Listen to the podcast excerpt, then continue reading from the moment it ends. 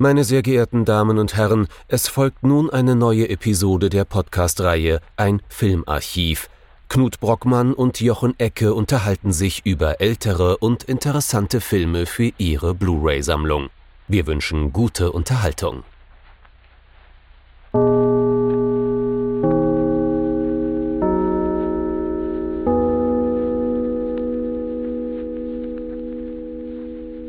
Hallo Knut. Hallo Jochen und hallo liebe Zuhörerinnen und Zuhörer zu einer neuen Folge von unserem Filmarchiv. Und äh, ich sage es gleich, aus den Hitzen dieser Stadt, die da ist, Frankfurt bzw. Mainz, deswegen sind die Fenster offen, deswegen haben wir wahrscheinlich heute Sound im Hintergrund.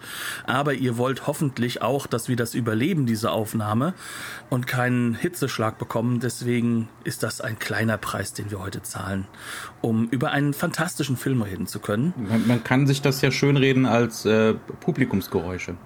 Genau, ja, das, das Publikum, das da besteht aus größtenteils F-Jugendlichen, die äh, im Hintergrund gerade ihre Fußballspiele machen, was ich mhm. immer auch eigentlich ganz toll finde, es sei denn, ich mache eine Aufnahme. Dementsprechend. Aber gut, ähm, lass uns doch mal darauf zurückkommen. Wir haben einen Film gesehen, trotz der Hitze, mhm. trotz der EM haben wir die Zeit gefunden und äh, der war gar nicht mal so schlecht oder? Das äh, ist stark untertrieben, würde ich mal behaupten. Wir haben uns angeguckt The, The Lady Killers von Alexander McKendrick aus dem Jahr 1955 und auf Deutsch heißt der Film einfach nur Lady Killers. Also nach dem letzten Film muss ich ganz ehrlich sagen, ist diese Form von deutscher Übersetzung des Titels sehr brauchbar.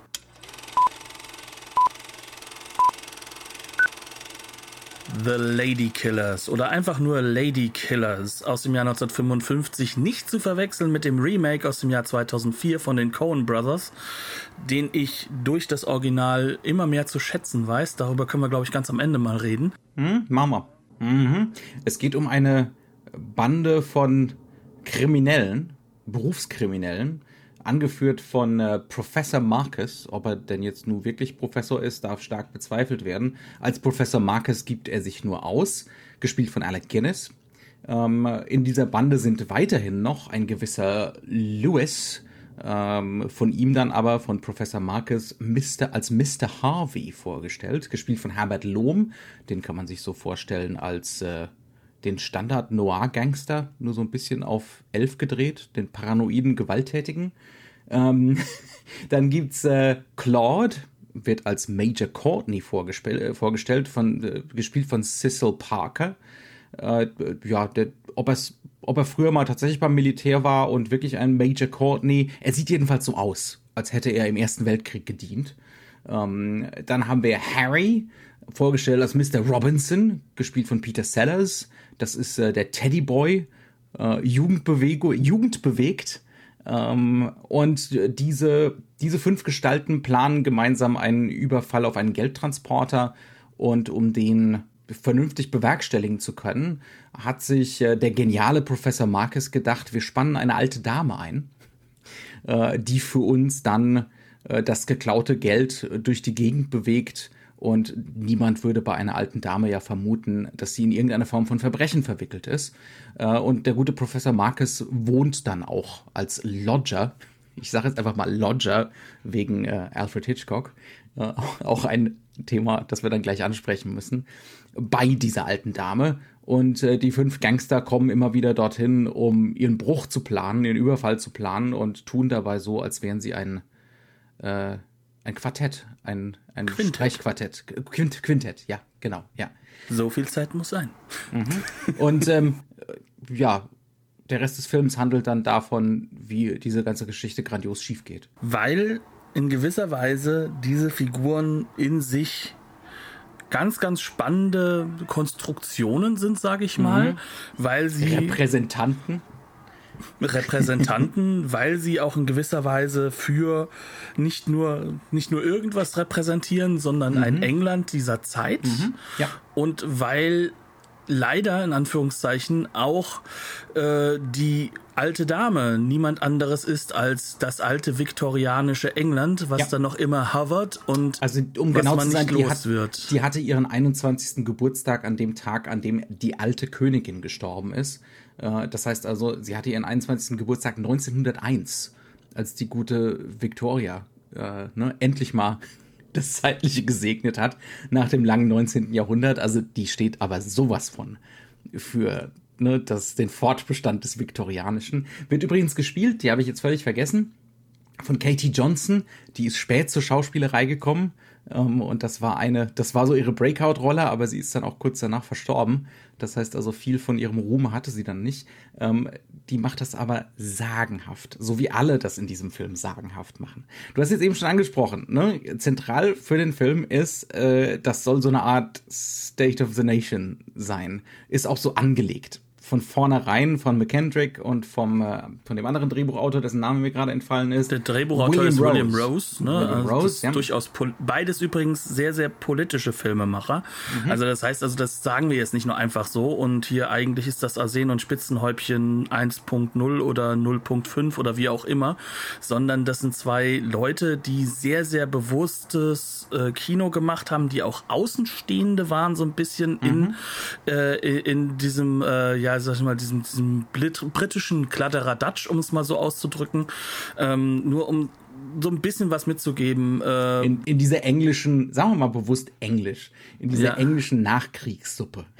Genau, und sie sind da eigentlich gar nicht so Teil der ganzen Gruppe, sind auch beide dann Richtung USA weitermarschiert, ne? Und der eine hat dann zwei McKendrick Jahre. ist ja ursprünglich aus den USA. Genau. Sagen, ja. ähm, mhm. Und der macht dann halt zwei Jahre später den durchaus extrem wichtigen politischen Noir-Film Sweet Smell of Success. Mhm. Das Schicksal in meiner Hand, in Klammern Nein, Ausrufezeichen, ähm, um mit diesem Film, diesen Film auch mal mit reinzubringen. Während wir dann mit dem Drehbuchautoren immerhin jemanden haben, der dann solche Sachen geschrieben hat, wie Rat mal, wer zum Essen kommt, also Guess Who's Coming to Dinner, den zentralen Film für die Aufarbeitung der, äh, des, des, des ja, ist immer des radikalen Rassismus, der sich festgehängt mhm. hat in der weißen Oberschicht der USA. Also das heißt, das sind, das, das sind Filmemacher, denen geht es um Politik. Mhm. Und äh, ich glaube, wenn wir uns diese Figuren genauer betrachten, dann wird das immer mehr klarer und auch dann später die visuellen oder als sagen wir diese filmischen Strategien, die sie sich ererbt haben, mhm. ähm, machen das dann noch mal deutlicher. Also wir haben mit McKendrick einen amerikanischen Regisseur, der kommt ähm, nach Großbritannien, arbeitet dort relativ viel, spezifisch für die, die legendären Ealing Studios, die in den 40ern und 50ern ähm, eine Vielzahl vor allem von solchen Gesellschaftskomödien, extrem geistreichen Gesellschaftskomödien produzierten. Das sind immer noch so ja, die, die Sachen, äh, die, die, die man als Brite eben dann im, im Fernsehen ruf und runter gesehen hat, im, im Kindesalter, die kennt jeder, ne, diese, diese Filme. Und das ist das ähm, große Hurra gegen Ende von diesen Studios auch. Genau, das Film? ist so der, der mehr oder weniger der Schlusspunkt, ne, der, der glorreichen Ära äh, der Ealing Studios. Aber was für ein Schlusspunkt das ist. Jedenfalls kommt dieser McKendrick, ist in Großbritannien, hat seinen Außenblick auf, auf die britische, auf die englische Gesellschaft ganz spezifisch ähm, und äh, dreht jetzt hier so die Krönung seiner, seiner Ealing-Komödien. Ähm, und es geht wirklich ganz explizit darum, eine Bestandsaufnahme. Wie sieht es denn 1955 in England aus? ja? ähm, das geht los. Fangen wir doch mal wirklich wie immer am Anfang an mit dieser alten Dame. Die ist verwitwet, die wohnt in einer Sackgasse, die wir ähm, mehr als deutlich und sehr grafisch in so einer Gottesperspektive am Anfang gezeigt bekommen. In so einem, in so einem äh, viktorianischen alten Haus in der Sackgasse hinten dran äh, die Bahnspuren, die zu welcher Bahnhof, welcher Londoner Bahnhof ist es? Ich glaube, es ist King's Cross. Es ist King's Cross, ja. Es ist King's Cross, ne? Ähm, und äh, nach den Bombardements des Zweiten Weltkriegs ist das Haus äh, baufällig. Bestimmte Räume darf man gar nicht erstmal betreten. Und ich glaube, den zweiten Stock darf man gar nicht mehr betreten. Bis ne? auf das eine Zimmer. Bis auf das eine Zimmer. Das aber der erste Stock, ähm, also wo dann der Ach, Lodger stimmt, der untergebracht erste, ja, ist. Ja, ne? Der Untermieter. Und das ganze Haus ist schief und schepp durch die Bombardements. Äh, alle, alle Bilder hängen äh, schief und können auch nicht mehr gerade gerückt werden. Deswegen, das heißt also, wir haben es hier schon von Anfang an mit so einer Art von Expressionismus zu tun. Ne? So, so eine ganz, so eine ganz schepp ganz sanfte Form von Expressionismus am Anfang. Aber es ist so, ne? Aber Dieses durch Haus, deutsche Bomben konstruiert. Der deutsche Expressionismus durch deutsche Bomben konstruiert. Also das soll uns ziemlich deutlich gemacht werden. Dieses Haus ist nicht nur das Innere dieser verquasten alten Dame, sondern dieses Haus ist das Haus England an sich. Ne? So ist das Ganze gedacht. Ähm, und dann läuft die alte Dame da durch die Straßen ähm, und die wir kriegen da so einen Straßenhändler, der irgendwie äh, seine Kunstwerke verkauft. Und was sind die Kunstwerke? Schrecklicher Kitsch und Winston Churchill. Der auch schrecklicher Kitsch ist. Ja. ja. ähm, und äh, die, die, die, der Rest von diesen Strong First Impressions von ihr sind, äh, sie kommt an einem Kinderwagen vorbei und das Kind fängt sofort an zu schreien. Also die Frau steht nicht für die moderne Generation, die gerade mhm. noch im Kinderwagen ist. Das will der Film uns gleich von Anfang an sagen. Die ist Und ein, ein sanftes Monster. Genau, das aber auch gleich äh, straight äh, in die ja, zur Polizei geht. Ne? Mhm. Und das ist so, das, was unsere Strong First Impressions sein soll, sie ist wohl häufiger da. Mhm. Ähm, das heißt also, sie sorgt häufiger für eine Ordnung, die sie für wichtig hält, die mhm. sie für richtig hält und die sie auch ähm, ja, einfach approbiert. Ne? Also sie ist diejenige, die die halt einfach zu schaffen hat. Ja. Sie schafft aber eigentlich. Sie hat die Deutungshoheit über die Realität. Genau, aber Darum sie, geht's. sie ja. schafft trotzdem eher Unordnung, was wir in mhm. einer späteren Szene noch mal viel besser sehen können. Aber schon hier ist es so, sie geht hin und ähm, was sie eigentlich machen möchte, ist, sie möchte klar machen, dass ähm, ja die ähm, Außerirdischen, die ihre gute Freundin letzte Woche bei der Polizei hinterlegt gemeldet hat, hat, gemeldet ja. hat, dass das wohl ein Traum ihrer Freundin war. Das heißt also, wir sehen zwei Dinge auf der, also an dieser Stelle. Zum einen, die Frau geht wirklich mit ihrer Freundin hin ähm, um Außerirdische zu melden. Und zu, zu anderen, sie hat daran von Anfang an nicht geglaubt, aber man macht das halt als gute Freundin. Man hält sich halt an den Code, an den Kodex. Mhm. Und der dritte Punkt ist, die ist gar nicht mal so dumm, wie sie am Anfang rüberkommt, sondern das mhm. ist eine clevere Frau in ihrem Rahmen, in ihren Möglichkeiten ihrer, ihres Upbringings. Das wird ganz, mhm. ganz wichtig später. Ja. Aber sie ist nicht doof. Und das ist mhm. das, was wir sozusagen mitkriegen. Doof ist das Umfeld. Die lebt nur in ihrer eigenen Welt. Ne? Die lebt halt nur auf äh, ziemlich krasse Art und Weise in ihrer eigenen Welt diese eigene Welt wird auch in dieser Strong First Impression gebracht, indem mhm. sie sagt, ja, das ist ja jetzt schon ziemlich crowded hier. Früher war das ja alles nicht so viel. Mhm. Ja, kein Wunder, weil all die ganzen Männer zu dem damaligen Zeitpunkt halt dabei waren, die Kolonien im Griff zu halten. Und das wird, das wird hier deutlich gemacht. Mhm. Und ein britisches Publikum sollte, wenn es nicht in seiner sehr britischen Britischkeit das äh, versucht zu ignorieren, eigentlich zu dem Zeitpunkt mitkriegen, was da gesagt wird. Mhm. Ja. Und genau Und, darum geht's. Und man sollte auch noch dazu sagen, wie diese Eingangssequenz inszeniert wird, so wie der ganze Rest des Films. Wir sollen uns auf gar keinen Fall mit irgendeiner Figur gemein machen. Erst recht nicht mit dieser alten Tante. also das heißt, wir kriegen extreme Aufsichten. Das ist ein Film der Aufsichten. Ich würde mal behaupten, mindestens mal 30 bis 40 Prozent der Einstellungen sind irgendwelche Aufsichten. Fast so, so die Gottesperspektive auf das Ganze. Ähm, Christopher enorm, Nolan ist begeistert. Enorm viele, enorm viele Totalen. Ähm, und dann eben solche Charakterisierungsgeschichten wie, äh, ne, das, das Baby fängt sofort an zu schreien, äh, um uns zu vermitteln, nee, bloß nicht denken, das ist jetzt hier die positive Figur oder so. Nee, die ist, äh, die ist auf ihre sanfte Art und Weise eben auch ein Monster. Ne? Ein, viktorianisch, ein, ein viktorianisches Monster. Ähm, und dann kommen die anderen Figuren dazu. Auch schon in dieser Anfangssequenz ne, wird die zweite große Hauptfigur eingeführt, ähm, auch mit ziemlich exaltiert expressionistischen Mitteln. Ja, wir sehen halt im Endeffekt erstmal gar keinen Menschen, sondern wir mhm. sehen einen Schatten. Ne? Und das ist sehr bewusst gemacht. Und äh, wir sagen ja expressionistische Mittel. Um genau zu sein, haben wir hier zwei Bezugsräume, die sich da aufmachen. Der eine mhm. Bezugsraum, mhm. den hast du schon genannt, Alfred Hitchcock. Das wird noch viel, mhm. viel stärker später. Auch der, der Lodger, arbeitet. Ne? Der Untermieter. Genau, ja. das ist sein großer Stummfilm, wo klar wird, hier, der hat bei der UFA halt seine, äh, seine mhm. Zeit auch gehabt, um so ein bisschen noch weiter zu lernen. Ne? Und macht jetzt deutschen Expressionismus, aber halt in London. London. Genau. Und mhm. ähm, auf der anderen Seite sieht man sozusagen, das ist der Anfang von M. Man könnte mhm. es fast schon so sagen. Das ist, das ist sozusagen dieser Foreboding-Schatten. Das ist dieser Schatten, der, der, der, der halt auf etwas Schriftliches fällt. Ein bisschen Ahnung von, von Filmgeschichte hat. Ne? Das Bild kennt man.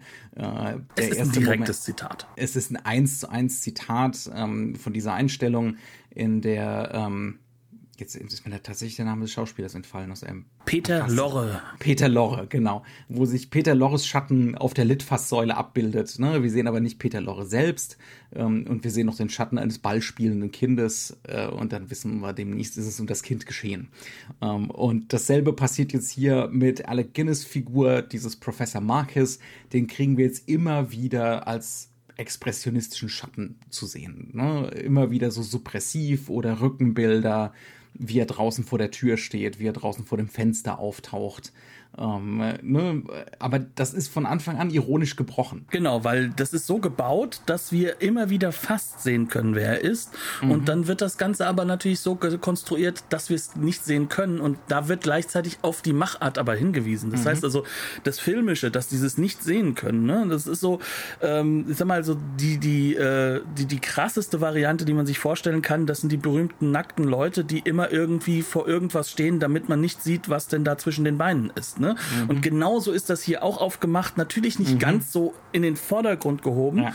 aber es ist genau dieses Prinzip. Es ist ein humoristisches Prinzip, um halt auch aufzudecken, was denn diese Machart ist. Aber die Bilder sind eigentlich in der Bildsprache ne, grundsätzlich expressionistisch und so Horrorbilder. Ganz genau. Und ja? sie bleiben es ja. auch. Und äh, mhm. da ist jetzt nicht nur Peter Lorre, da ist auch, da ist auch der Schreck mit drin. Also das könnte auch mhm. Nosferatu sein. Und später, wenn wir die Figur auch näher kennenlernen, die wird ja immer wieder zu so einer Art Tier umgebaut. Also um mhm. genau zu sein, in diesem Film existieren noch drei oder früher mal vier, jetzt drei Papageien. Ähm, die sind sozusagen die Erbschaft vom Ehemann, der, äh, der alten Dame. Der, von der alten Dame. Und wenn wir ganz ehrlich sind, das Schauspiel von Alec Guinness, das ist eine expressionistische Vermengung von, diesen, von, von diesem Vogelhaften. Der, ist der, der plustert. Er ist der vierte Papagei. Er ja, plustert ja. sogar regelrecht. Ja, ähm, und, und das alles wird sozusagen hier schon er, angelegt. Er taucht da ja auch auf, so als das männliche Äquivalent von der alten Dame. Ja, er, er, ist der Gegenspieler auf jeden Fall, aber er ist ja, er wird ja dann auch so was so wie so ein Ersatzehemann, ne? Ähm, so, so in der Richtung.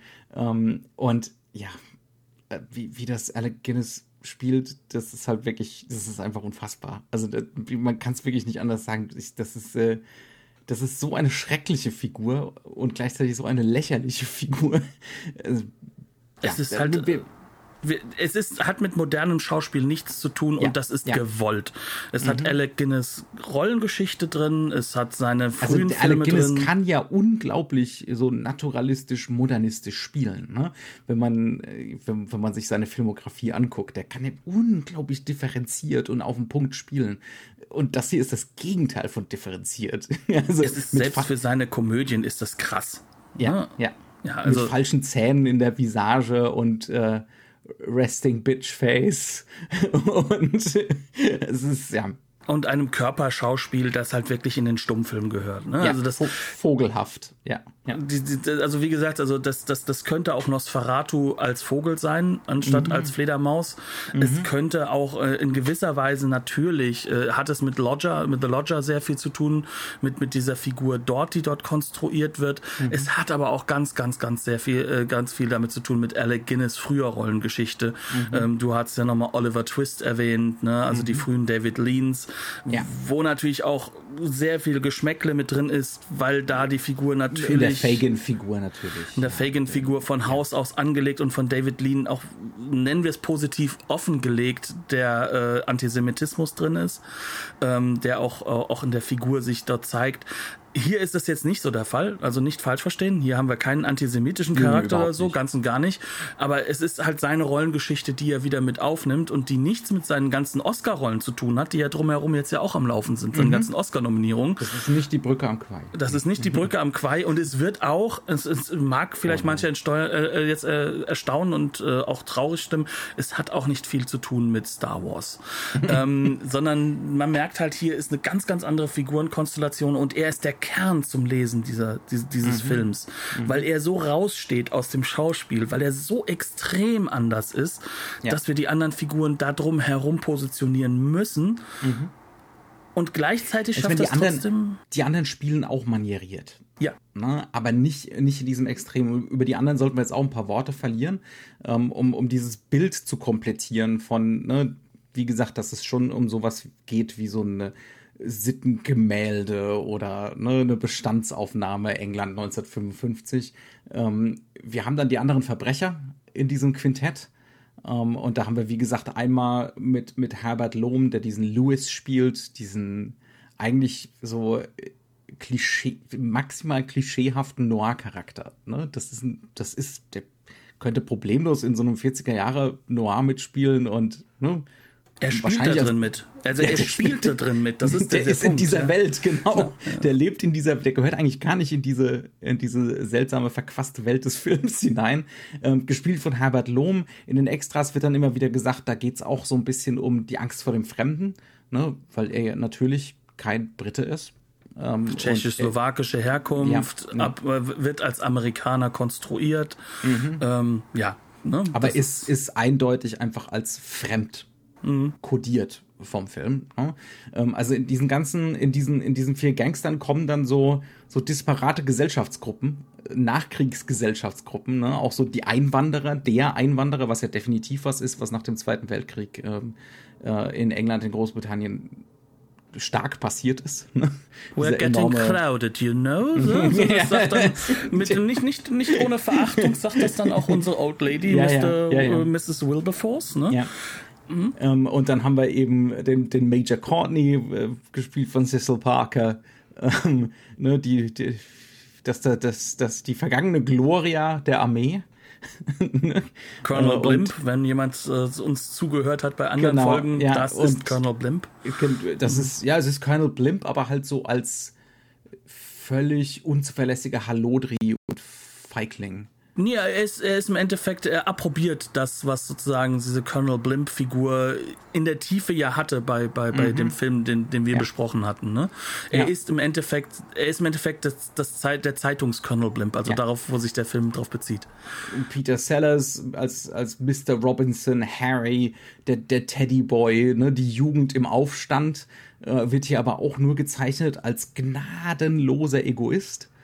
Und, und Idiot. Äh, und Idiot und Feigling und völlig empathielos. Es gibt da eine Szene, in der, ähm, in der Danny Green ähm, der, schrankhafte Danny Green, wir reden gleich nochmal über ihn, äh, einen der entkommenen Papageien vom, von, einem, von einem Schrank holen soll und dafür auf den Stuhl steigt und dann bricht er halt durch den Stuhl, weil er wahrscheinlich 150 Kilo wiegt oder so und der Stuhl von Anfang an kaputt ist, ja. Und, ähm, und was ist die Reaktion von, von Peter Sellers Figur? Anstatt irgendwie zu helfen, der Schrank droht auch noch auf ihn zu fallen. Er lacht sich kaputt. Er lacht sich einfach kaputt drüber. Ja? Ähm, das heißt, wir kriegen da so eine Gruppe gezeichnet, jeder in seiner eigenen Welt. Ähm, das sind auch äh, Gruppen und Gruppierungen, gerade zum Beispiel der Teddyboy ähm, bei, bei Peter Sellers, die aus, so, aus dem neuen Individualismus kommen ne? und dem Entstehen von Jugendkultur. Es gab natürlich in Großbritannien auch im Ausgang des 19. Jahrhunderts schon Jugendkultur, aber das wird jetzt mit der, mit dem, mit der Nachkriegsgesellschaft und Importen aus den USA und so, ne, beschleunigt sich das nochmal erheblich. Ähm, und das, das zeichnet der Film halt auch nur als rasenden Egoismus. Ne? Weil diese äh, Art von Jugendkultur, ja, diese Jugendkultur ist ja auch entstanden aus, als, als, als, als neue, also in den USA zumindest auch äh, mhm. in gewisser Weise als einfach als neue äh, Marketinggruppe, ne? als eine ja, neue für Marketing zu, zu äh, definierende Gruppe und genau das spielt ja auch diese Peter Sellers Figur aus. Mhm. In Klammern, ist jetzt plötzlich ich muss noch mal ganz das kurz Disposable sagen, Income vorhanden. Ne? Um genau.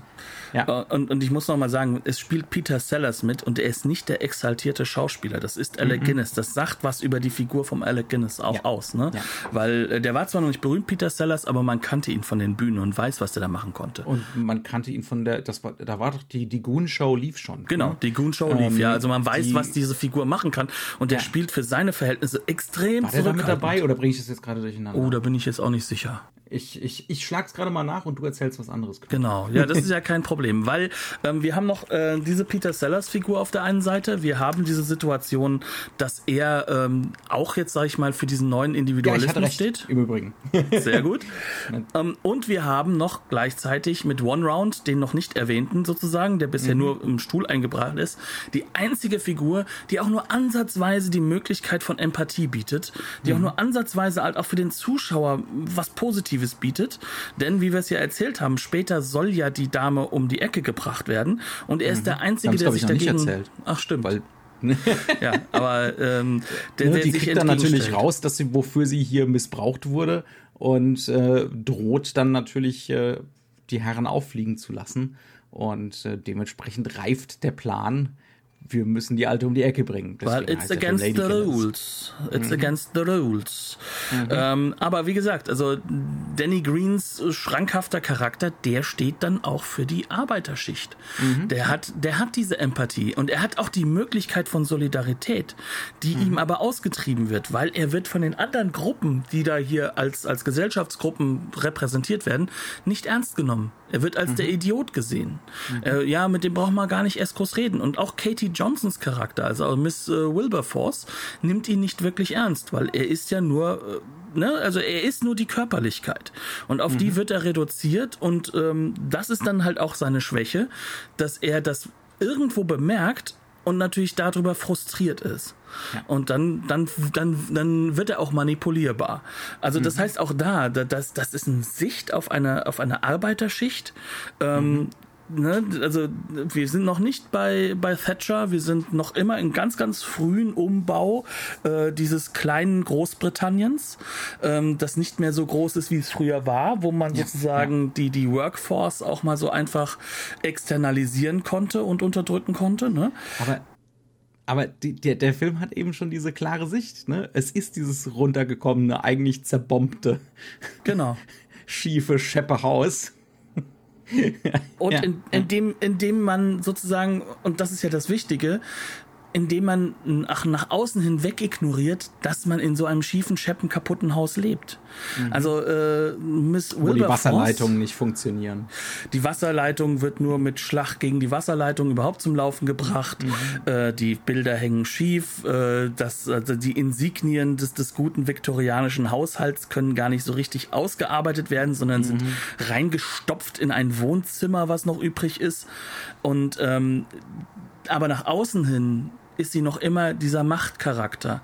Also mhm. es gibt einige Szenen, in denen sitzt sie in einem ähm, ja in einem Taxi und äh, mhm. äh, das das sind wirklich also das sind Zentralsichten. Wie eine Adlige in der Kutsche. Ne? Sie ist die Adlige in ja. der Kutsche, aber eigentlich mhm. ist das eine arme Frau, eine arme verarmte Witwe, äh, die noch immer einem einem Bild hinterherhängt, das eine Kontrolle über andere ausgibt, nämlich eine kolonialistische mhm. Kontrolle.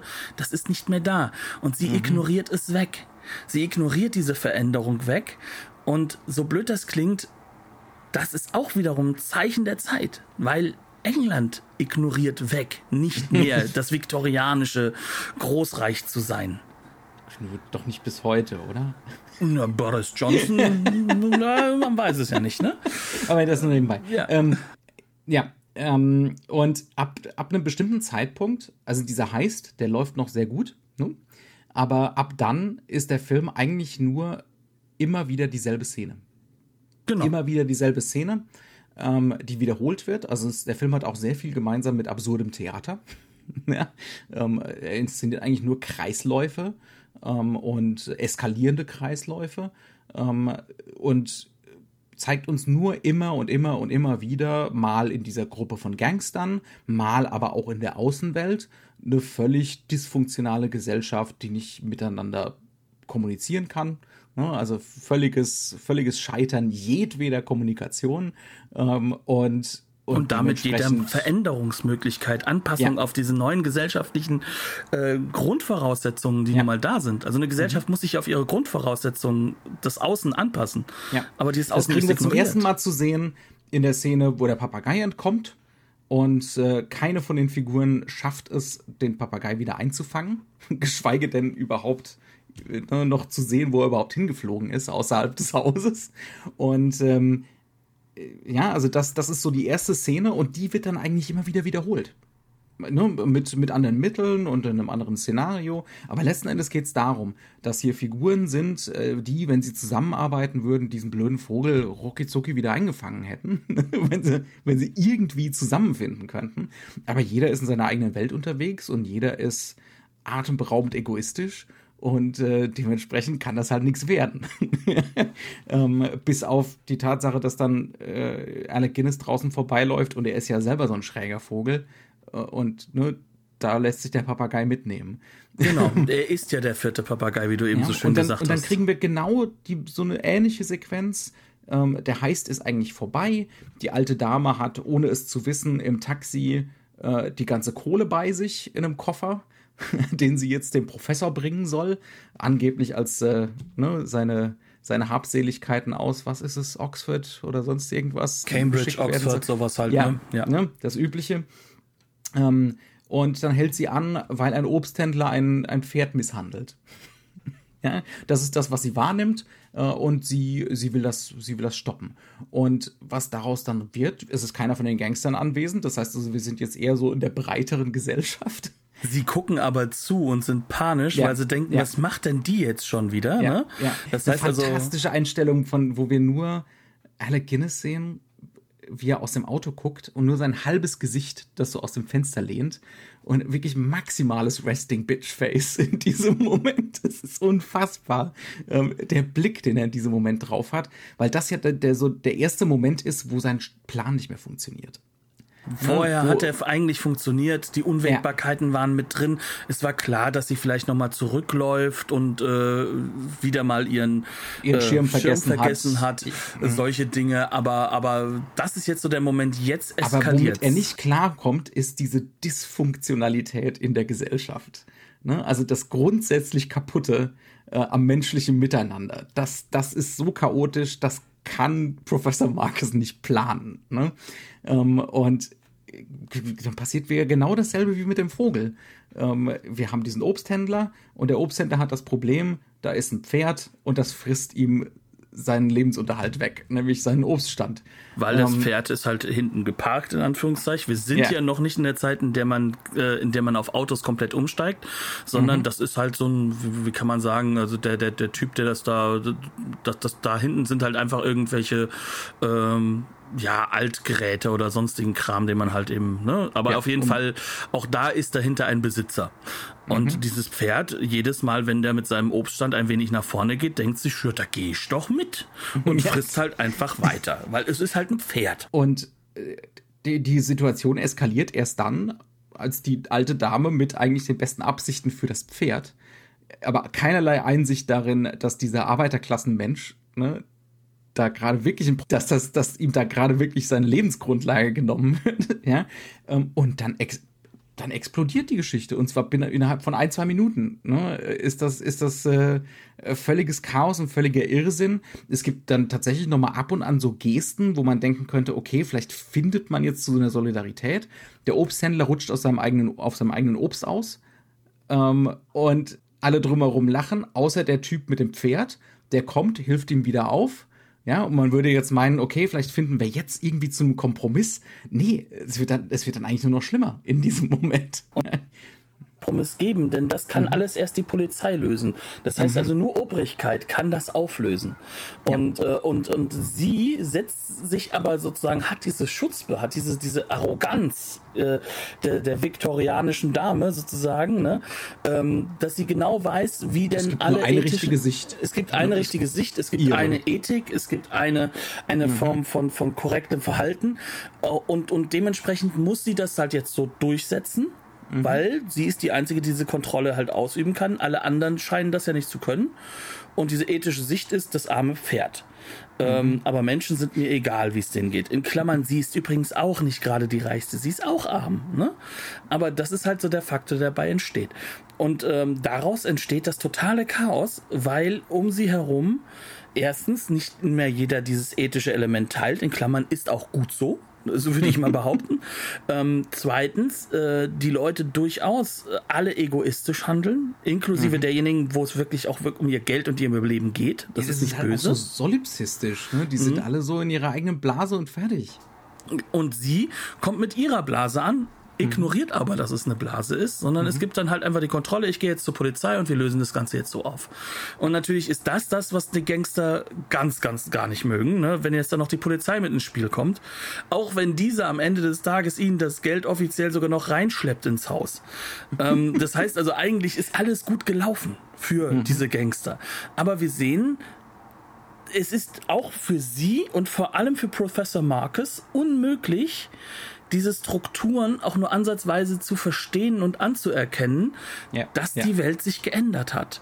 Und dass Mhm. diese Welt sich auch in der Hinsicht ändert, weil mit Individualismus halt auch einfach dieses menschliche Element reinkommt und Mhm. auch eine Notwendigkeit reinkommt, empathisch zu sein. Zu verstehen, was denn bei dem anderen ist. Und das, Mhm. Ja. das ist etwas, was Professor Marcus in seiner, in seiner Struktur nicht kann. Gar nicht. Überhaupt gar nicht. Er ist also der ist noch nicht mal Egoist. Vogel. Der ist noch nicht mal Egoist, der ist. äh, Ich weiß nicht, was das ist, der ist halt irre. also, ähm, der ist ja keine, der ist ja keine psychologische Figur in diesem Nee. engeren Sinne. Ne? Ich musste Ähm. ein bisschen, und da soll man mir jetzt nicht beleidigt sein, ich habe die Romane alle sehr gerne gelesen, aber mich erinnert er so ein bisschen an, an, an, an äh, Tolkien. Dieses, dieses so, dieses auf der einen Seite die Welt, die Welt erklären, ne? Äh, Alle Deutschen sind eigentlich äh, Dwarfs, ne? Und so weiter und so fort. Und, und diese Sortierung zu machen, natürlich halt auch aus dem besten Sinne für seine Söhne, aber, aber so dieses, nicht reflektieren können, dass dieses britische Modell, was er da hochleben lässt, zutiefst gefährlich ist. Ne? Also gerade so dieses Militärmodell, was da noch immer einhergeht mit Samwise und Co. Und er ist das ist ein Typ, der sitzt halt auch in seinem Elfenbeinturm. Das ist ein Professor, der lebt in seiner Welt und, und, und wird dafür aber auch hochgehalten. Und Professor Marcus erinnert mich so ein bisschen daran. Auch dem fehlt eigentlich jeder, jeder Zugriff auf die Menschen da draußen. Aber die, die Mechaniken, die versteht er. Aber dadurch, dass ihm der Zugriff auf die Menschen fehlt, wird es zur Katastrophe. Ja. Und dementsprechend verbringt der Film dann wirklich den Rest seiner Zeit in eskalierenden Zirkeln, ne, Kreisen. Es ist immer wieder dieselbe Szene, es eskaliert, es wird nur schlimmer, es muss mörderisch werden. also, das ist das Einzige, was dann noch möglich ist, wenn keine von diesen Figuren irgendwie zur anderen findet, ähm, dann kommen wir halt irgendwann an, äh, wo sich diese Szene mit der Papageienjagd wiederholt.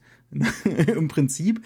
Nur wird halt diesmal kein Papagei gejagt, sondern ein Mensch, einer von den Gangstern. Mit Ähm, und wir Geld klettern, meistens, ja. ja, wir klettern genauso übers Haus ähm, und es endet halt dann damit, dass jemand abstürzt und tot ist am Ende von der ganzen Geschichte. Und es stört Also, keinen.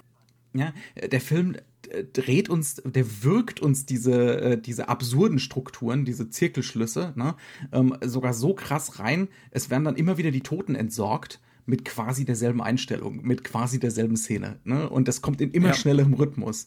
Ja. Und dem quasi gleichen Ding, weil ähm, das ist auch ja nicht zu vergessen, die Frau wohnt ja bei der Bahnstrecke, also sozusagen dem, was den, die Industrialisierung und die, das moderne äh, England wie nichts anderes vorantreiben wird. Ne? Äh, everything goes Ja, to sind ja, Manchester. ja, wir sind, ne? ja, wir sind ja 55 schon fast rum. Also Ja, aber- wir, ne, das, ist, das ist ja eigentlich schon wieder, das ist ja eigentlich schon fast durch. Fast. Der Punkt ist im Moment, Fast, ich glaube, ja. an dieser Stelle sieht man das aber noch nicht. Also jedenfalls der Film noch nicht. Mhm. Ähm, was aber faktisch ist, die ganzen Leute werden entsorgt über eine Bahnbrücke, in dem dann halt einfach dann die Züge äh, vorbeifahren und dann guckt man halt, dass in einen dieser Lorries die, die, die Leute untergebracht werden und dann findet man halt, wenn überhaupt, äh, äh, die Toten irgendwo in England. Ähm, Und genau das ist eben das, was ja auch andauernd hier passiert. Das heißt also, diese, die, es löst sich immer mehr weg, das Verbrechen von, seiner, von seinen Räumlichkeiten irgendwo in England. Es wird immer mehr zu einem Nichtverbrechen und es wird immer mehr nicht existent für die Gesellschaft. Und, und keine dieser Figuren aber hat einen Blick auf Gesellschaft. Sprich, keine dieser Figuren versteht, dass, There is dass no das, such thing as society. Genau. Und, und es gibt nur einen einzigen, an einer Stelle, dass Professor Marcus das auf einer strukturellen Ebene vielleicht so ein bisschen versteht, wenn er, wenn er versucht äh, zu erzählen, das Geld vermisst ja keiner. Das kostet ja nichts. Ne? Das ist ja, im Endeffekt ist da, ist da eine Versicherung, die hat das jetzt gezahlt, Ja. ähm, keiner vermisst das Geld. Was er aber dabei gleichzeitig erzählt ist, es geht halt nur um ein bisschen, ein paar Pence geht halt die Versicherung für alle anderen hoch. Also trifft es dann doch die Armen. Ne? Äh, Half, half a farthing. Also dann, das ist sehr, ist wirklich tatsächlich sehr wenig. ja, ja, aber es ist sehr aber wenig, ja. aber wenn es jeder macht, wird es dann irgendwann sehr viel. Ne? Ähm, das heißt also, auch da ist dieser Egoismus drin. Das Interessante ist, das ist das Einzige, was sie versteht bis zum gewissen Punkt. Und Mhm. es ist das, was die Gesellschaft ihr am Ende auch vorlebt. Es wird wirklich nichts vermisst an Geld. Ja, ja. Weil dieses Verbrechen nicht mehr als solches sichtbar wird. Mhm. Weil alles sich verteilt auf England und das ist halt eben genauso dieses, dieser, dieser, dieses eskalierende Etwas.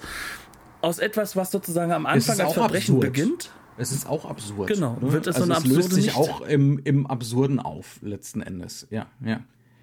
Und Also ähm, das, worum es die ganze Zeit geht, weswegen hier Menschen gestorben sind, ne, äh, weswegen man sich hier gegenseitig kaputt gemacht hat und umgebracht hat, stellt sich letzten Endes als äh, völlig insignifikant raus. Ne? Auf, einer, auf einer breiten Ebene. Es ist egal. Genau. Am Ende des Tages, worauf kommen wir hinaus? Wir kommen darauf hinaus, wird irgendwo Geld vermisst? Nein, ist irgendwo, haben wir irgendwelche Leichen, die wir sehen können, in, ma- in unserem Umfeld, als Polizisten zum Beispiel, ne? Ähm, nein. Ähm, ist diese alte Dame äh, irgendwie irgendwo wichtig für mich, dass ich ihr auch zuhöre? Nein. Also es hat nicht stattgefunden. Also ist es Ja. im Nichts verlaufen. In einer egoistischen Konstruktion, die irgendwo irgendwie, wie diese, wie dieses Haus, das sie hat, diese, dieses gesellschaftliches Element zusammenhält, aber ohne den Mörtel eines gesellschaftlichen Kontrakts, der noch übrig Ja, wäre. ja, genau, genau. Ja, ja, exakt. Ne? Es, es gibt nichts mehr. Ne? Wir, sind, wir sind kurz davor, dass das alles kollabiert, letzten Endes. Ne? Ähm, und, und noch dazu, also, dass man überhaupt auf diese Gedanken kommt, also, die drängen sich heutzutage einem irrsinnig auf, wenn man das guckt. Ne? Also, da kommt man fast gar nicht drum rum. Ähm, damals hat man es nicht so ganz komplett verstanden. Der war sehr erfolgreich, der Film, als Komödie, aber, ne, also, dass das auch ein äußerst politischer Film ist, das ist nicht so ganz angekommen beim Publikum. Heute, heute drängt es sich einem auf. Und das liegt auch wirklich daran, dass der Film es will eigentlich. Der will es sehr, sehr, sehr, dass man den Film so liest. Äh, Weil er, wir haben es schon ein bisschen angesprochen, wir können das aber jetzt vielleicht ein bisschen mehr ausführen noch, weil er super neutral inszeniert ist. Ne? Also er, und zwar auf eine äußerst komplexe Art und Weise. Also Super heißt neutral, in Hinsicht ähm, auf Figuren. Ne? Also Ja. nicht neutral in Hinsicht auf, dass er Neutralität selbst ist für Nee, sich. überhaupt nicht. Aber Nein. er hält sich von den Figuren fern, wo er es nur kann. Genau. Wir, wir sollen uns nicht an eine von maximal an, äh, an unseren unseren Arbeiterklassenvertreter. ne, Aber der auch nur minimalst. Also das Ja. ist jetzt hier wirklich noch weit, weit weg ist vom auch nicht schlimm, wenn Arbeiterkino. er stirbt. Ist Ja. auch nicht schlimm, wenn er Nee. stirbt. Ist auch nur so ein Idiot, wie Ist alle bei anderen. niemandem schlimm, wenn er stirbt. Ähm, Inklusive Nee, also- übrigens aber auch bei der Old Lady, ne? Sie ist wäre auch nicht schlimm, wenn sie sterben würde. nö, nein. Wäre vielleicht Nö, sogar wir ganz haben da- gut für das wir fehlende ethnische. Wir haben da keine Element, Angst um irgendjemanden bei diesem Film und das liegt einfach daran, teilweise, ne, wir haben natürlich diese Attachments, wo wir mal kurz bei der Wahrnehmung einer Figur sind. Zum Beispiel, wenn Alec Guinness da zum ersten Mal in das Haus kommt, ähm, dann sind wir kurz alleine mit ihm im Flur und er inspiziert das Haus und er versucht einen Rahmen gerade zu rücken und er guckt mal durch irgendein Fenster, ne, und dann sind wir, dann sind wir in dieser subjektiven mit ihm, aber dann macht's zack, sobald er oben im Zimmer ist und wir sind plötzlich wieder bei der alten Dame. Ne? Also diese ständigen opportunistischen Wechsel, an welche Figur wir uns dranheften, das passiert andauernd. Das ist eine Strategie. Ähm, dann diese ständigen Draufsichten, Die wir, wirklich wir gucken, fast schon nervig in- sind. super insistent sind. Ähm, und ansonsten Gruppenbilder, tiefenscharfe Gruppenbilder ähm, in der totalen. Äh, Wir können uns raussuchen, welches Gesicht wir jetzt als nächstes lesen wollen. Und die sind jetzt nicht so in der Linie auf dem. Sind Nee, wirklich es ist keine Wäschelaune. Es ist, Nee, sondern ja. sie sind so gebaut, dass wirklich die Gesichter den kompletten, ja, man 4 zu 3 Screen einnehmen, Mhm. aber sie matschen sich regelrecht rein. Das heißt also, am Ende des Tages haben wir einfach einen Haufen Gesichter, die fast auf uns runterfallen. Mhm. Ne? Also das ist, das, das ist ganz, ganz wichtig dabei. Deswegen können wir lesen, wir, wir sind offen, wem wir lesen, aber wir sind von allen eigentlich erdrückt. Durch die Bank weg bei diesen Bildern. Mhm. Ja, ja. Und wir sind in der Enge von diesem Haus unterwegs, größtenteils, ne? mit, mit diesen Gestalten. Aber wie gesagt, wir, wir fiebern hier mit niemandem mit. Das ist auch zu keinem Zeitpunkt spannend oder so. Ne? Ähm, Er hat so dieses Heist-Moment, dieses so, ich liebe es, wenn ein Plan funktioniert. Das hat er sehr, Ja. sehr gut umgesetzt. Ja. Aber da geht es halt auch um die Mechanik des Plans. Und es geht nicht um Menschen oder, und es geht auch nicht um das, was dabei rauskommt, sondern es soll halt nur irgendwie klappen, weil damit machen wir uns ein, also da, da ist er halt Hitchcock, ne? Ja, ist, der Plan klappt trotz der Gruppe. Genau, er, pla- er, er klappt trotz der Gruppe, Gruppe. Auch da ist es dann manchmal spannend, da halten wir schon, dann, da, dann nehmen wir dann die Perspektive des hoffentlich funktioniert's ein. Das ist Hitchcock pur, ne? Das ist die Mechanik, die Hitchcock wie kein anderer Ja. halt auch vorgehoben hat. Aber es ist nicht dafür da, dass uns am Ende das wichtig ist, dass die Leute das Geld kriegen, sondern ganz im Gegenteil. Da, da ist es Und dass wir, dass wir oft mehr wissen als die alte Dame. Also die ganze erste Hälfte des Films. Da ist auch der Film unglaublich mechanisch und präzise. Der Wendepunkt kommt wirklich zur präzisen Hälfte des Films. Also, dass mhm. die Dame dann endgültig weiß, ne, wen sie sich da eigentlich ins Haus geholt hat. Das kommt wirklich so bei Minute 45 mehr und oder dann weniger. Wechselt, ne? Und dann wechselt halt der Modus äh, der, der, der, des Wissens, in der Hinsicht, dass wir jetzt mhm. wissen, jetzt geht es um Mord. Es geht nicht mehr aber um, es, funktioniert der Plan. Aber wir aber haben doch zu keinem Zeitpunkt nicht. Angst um diese alte Frau. Nö, das, das ist ja der Punkt. Der, der Modus der Mechanik, ja. der narrativen Mechanik, der ja, ändert sich. Ja. Von mhm. Heist-Movie hin zu Killer-Movie. Ja? Um so gesagt. Mhm. Aber es ist uns egal, ob jemand stirbt oder nicht stirbt, weil ja. die Mechanik, da geht es auch nur um die Mechanik. Funktioniert es?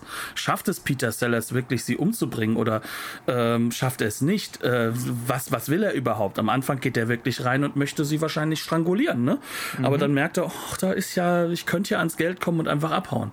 Und, und mhm. dann kommt wieder dieser Egoismus raus. Und das passiert übrigens mit jeder Figur. Das ist auch wieder diese mhm. ganze, dieses, mhm. dieses Drehmoment, dieses immer wieder Gleichen. Ähm, es ist, äh, das heißt, wir haben quasi in Anführungszeichen so ein bisschen das Genre gewechselt.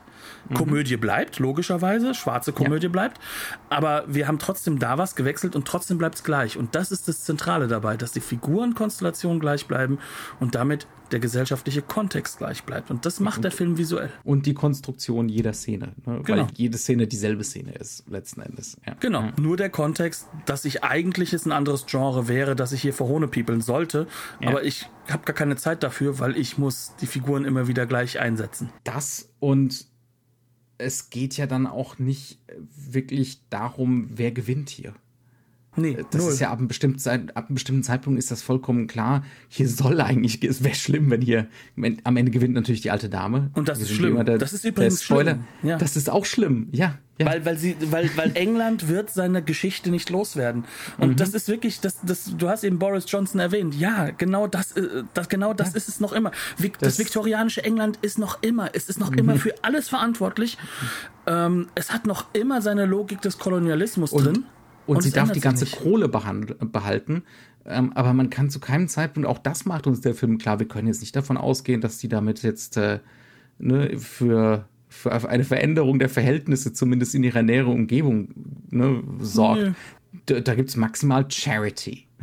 Ne? Genau, sie gibt ein bisschen äh, Geld an den, an den Starving an den Artist, ne? an den Straßenkünstler, ja, ja. der natürlich ja. auch für die, auch für das äh, in, in den bürgerlichen der Zeiten. Der ist ja auch reaktionär oder er malt, ne, er, er malt für das Reaktionäre. Genau, weil er versucht Geld, Geld zu machen mit seiner Kunst. Das ist kein Künstler im wahrsten Sinne, ne, sondern das ist jemand, der, der ist Opportunist. Dieses Churchill-Porträt, das ist doch auch schon wieder äh, zehn Jahre nach Kriegsende, ne, diese, diese Sehnsucht Jahre. nach aber da, das ist auch schon Nostalgie. Ja, es sind ne, zehn Jahre, es ist eine Nostalgie die, und ja, ja. eine Sucht nach einfachen, nach einfachen Lösungen, äh, mhm. äh, nach jemandem, der dir die Lösung vorgibt.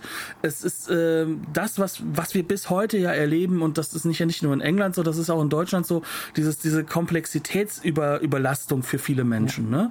Ne? Auch, auch dieses Gefühl, wir haben das ja gar nicht im Griff. Also die mhm. Welt haben wir nicht im Griff. Unsere Elterngeneration leidet da ja sehr drunter.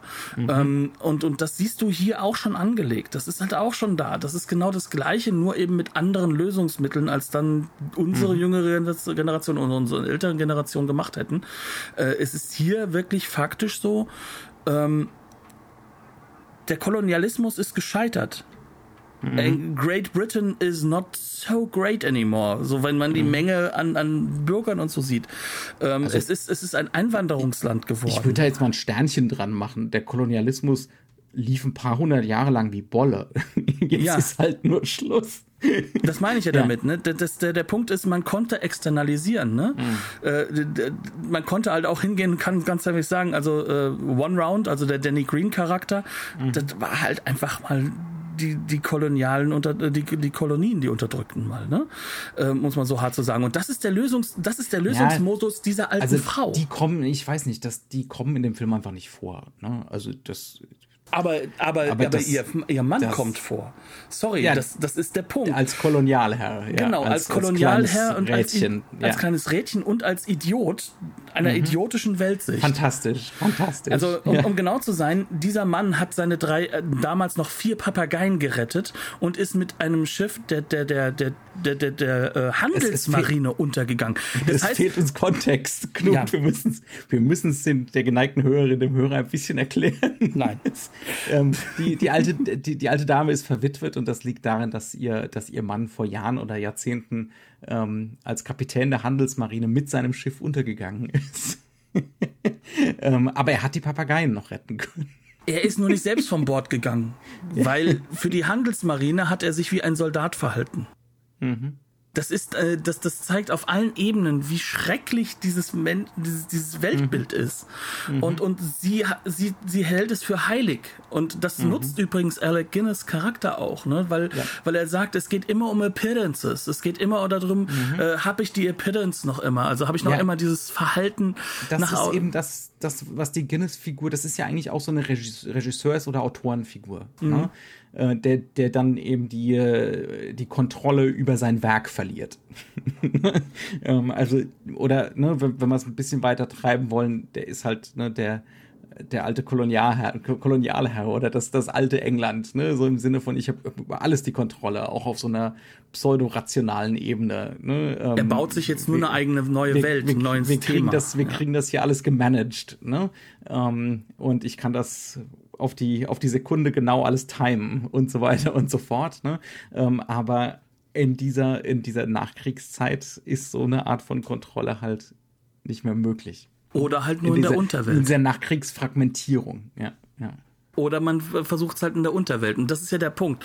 Diese mhm. ganzen Figuren versuchen es ja jetzt in der Unterwelt. Sie versuchen ja jetzt sozusagen mhm. äh, auf der negativsten möglichen Weise das Klar. zu machen. Ne? Und, und sie hält aber noch an diesem alten Welt, Weltbild fest, das mit ihrem Mann eigentlich untergegangen ist, in der mhm. lächerlichsten Form, wie man sterben kann. Mhm und, und läppisch. Läppisch, idiotisch für mhm. ein äh, für ein Sozialbild, das das nicht nur überkommen ist, sondern das von mhm. Anfang an eigentlich ein schlechtes war. Ja. Und das das zeigt der Film ja zum Beispiel halt einfach wirklich an der Pferde äh, fressen gerne Szene, ähm, mhm. dass das wie, wie, unbrauchbar das von Anfang an war eigentlich ja. Ja. Die, dieser moralische Kompass. Mhm. Ähm, und, das und Pferd ist ein edles Tier. Der Obsthändler ja. ist ne? Ne? Nichts. Früher konnte, ja. und, und, und äh, das Problem ist ja, früher war wenigstens auch mehr Platz. Das ist einer der ersten Sätze, die sie sagt. Ja. Ist ja kein mhm. Wunder, wenn du draußen unterwegs ja. bist, um äh, Menschen zu unterdrücken. Mhm. Ähm, aber ganz ehrlich, das ist so, so, so der zentrale Punkt, an dem ich halt einfach gemerkt habe, dieser Film hat nicht nur sehr viel mehr, er ist auch in seiner Zeit wahrscheinlich und bis heute nicht ganz verstanden. Wer diesen Film verstanden hat, und das ist jetzt ganz elegant von mir, das sind die Coen-Brüder. Jetzt, kommt die, jetzt kommt die steile äh, Knut-These. Ja. Genau, das sind die Coen-Brüder, die das nämlich ganz, das ganzheitlich in die USA zum Thema dortigen Rassismus, vor allem in den Südstaaten, mhm. umkoordinieren. Und mhm. ähm, wenn dieser Film eine Sache nochmal extra geschafft hat, dann ist es, dass ich nicht nur meinen Frieden mit der 2004er Variante gemacht habe. Ich mochte den Film mehr als die meisten. Ich habe mhm. mich sehr unterhalten auch gefühlt und ich habe auch den politischen Kontext sehr ernst genommen schon.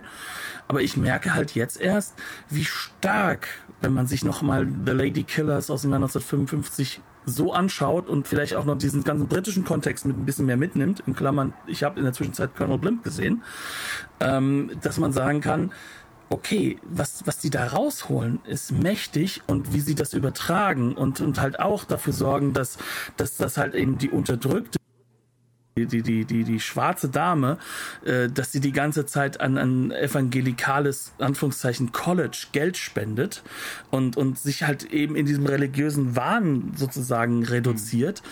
Und dann kommt halt eben der äh, Tom Hanks, der den Alec Guinness Charakter macht und zeigt halt, sowas von sezierend diesen, diesen auch, auch da diesen, diesen rassistischen, aber trotzdem irgendwie freundlich, mhm. altmodisch daherkommenden Charakter, der halt einfach auch beweist, wie schlimm eigentlich die USA sind. Und das passt natürlich im Bilde der Cones. Im Bilde Blanket der Cones. Statements. Bilde, Im Bilde der Cones. Ne? Nicht falsch verstehen. Wir mhm. befinden uns hier natürlich innerhalb eines filmischen Bildes. Ne? Und die Cones sind genauso in der Lage, einen Film voller Unsympathen zu drehen, was übrigens Ja. dem Film vorgeworfen wurde. Das ist das nämlich, was dem Film eigentlich vorgeworfen wurde, dass er nicht Komödie genug Das ist. ist, das ist ja aber auch beim Or Ja, aber äh, Knut, der, der Lady Killers hat ja auch viele Fans, ne? Das Mhm. ist ja. Und Und auch einige aus richtigen Gründen, definitiv. ja, aber gibt's richtige und falsche Gründe? Nein, Das gibt ist- es nicht. Ich bin heute das wieder ist ein wieder bisschen eine andere böse. Diskussion. Ne, aber ähm, ja. Ach, ich den, den Gedanken führe ich einfach mal nicht zu Ende. das, ist, das ist schon in Ordnung so. Ähm, jo, äh, wir haben die 4K-Restauration ne, von. Wir sind soweit durch, oder? Ja, ich, ich hätte nichts mehr zu sagen. Wenn, dann du. Du bist hier derjenige, der sich äh, mit den Nö, Tiefen Großbritanniens auseinander, auseinandergesetzt hat, nicht ich. Alles gut. Man, man könnte vielleicht auch noch dazu sagen, ähm, nach, nach all dieser Interpretationsarbeit jetzt hier, der Film ist auch sehr lustig. Fügen wir das einfach nochmal hinzu. Ne? Aber anders, Ähm, als man sich das vorstellt. Und deswegen ja. kommt man erst da rein zu interpretieren. Also mich hat er ziemlich aus der Bahn geworfen, einfach weil ich die ganze Zeit davor saß und dachte, was ist das eigentlich? Was macht der Film eigentlich? Weil, weil der so kurios erzählt ist und so eigen erzählt ist, ähm, da muss man erstmal mit klarkommen. Also ich, da muss, ich musste für mich erstmal damit klarkommen, so wo kommt denn dieser seltsame Eindruck von Distanz her? Ja, weil ähm, der, der sich auch nicht, der, der sich auch nicht aus den anderen schwarzen Komödien, mit denen er immer gleichgestellt wird, Nee, überhaupt nicht. passt. Der ist halt the odd one out. Ja, ja. Ja gut, also wie gesagt, wir haben die, die 4K-Restauration von äh, Studio Canal gesehen. Die hast du äh, aus, gesehen. aus Großbritannien. Äh, Ist super gut, ist fantastisch. Und auch tolle Extras tatsächlich, Mhm. die tatsächlich äh, irgendwie äh, in die Tiefe gehen ähm, und aus denen man viele schöne Ideen für den Podcast klauen kann. Also besser mal nicht gucken, weil sonst äh, werden wir als die Epigonen entlarvt, die wir schon immer waren. Ich habe diese Disc nicht gehabt. Ich habe auf Criterion Channel den. Äh, Ich glaube, das sind teilweise dieselben Extras. Aber Gehe ich von aus, aber die habe ich noch nicht geguckt. Ja, ähm, ja und äh, in Deutschland ist die, die ist die ist die 4K-Disc überhaupt gar nicht erschienen, weil äh, in Deutschland das wohl keiner kauft. Aber immerhin ist die normale Blu-ray da dieselbe Restauration. Insofern kann man das schon auch gut machen. Ne? Ähm, Plus die, britische 4K-Version hat natürlich auch den deutschen Ton drauf, weil Genau, die, die britische 4K hat den deutschen Ton drauf. Ne? Also wer, äh, wer gerne den deutschen Ton haben möchte, aber und 4K, der kann das auch gerne äh, den Kauf dort tätigen. Und damit sind wir soweit. für heute. Ich kann nur noch empfehlen, den auch wirklich auf Englisch zu gucken, weil äh, die, die Britishness der Sprache schon durchaus immer wieder sehr, sehr, also auch das hat mich begeistert und, und war auch sehr humorvoll. Ähm, aber gut, ja, nee, sonst bleibt es uns nur zu sagen, herzlichen Dank fürs Zuhören. Ähm, schaut gerne auf schwarze Komödien, gerne auch diesen Film. Bleibt uns gewogen. Bis zur nächsten Woche hoffentlich. Und trotz der Hitze, herzlichen Dank, dass ihr uns zugehört habt. Tschüss. Bis dann.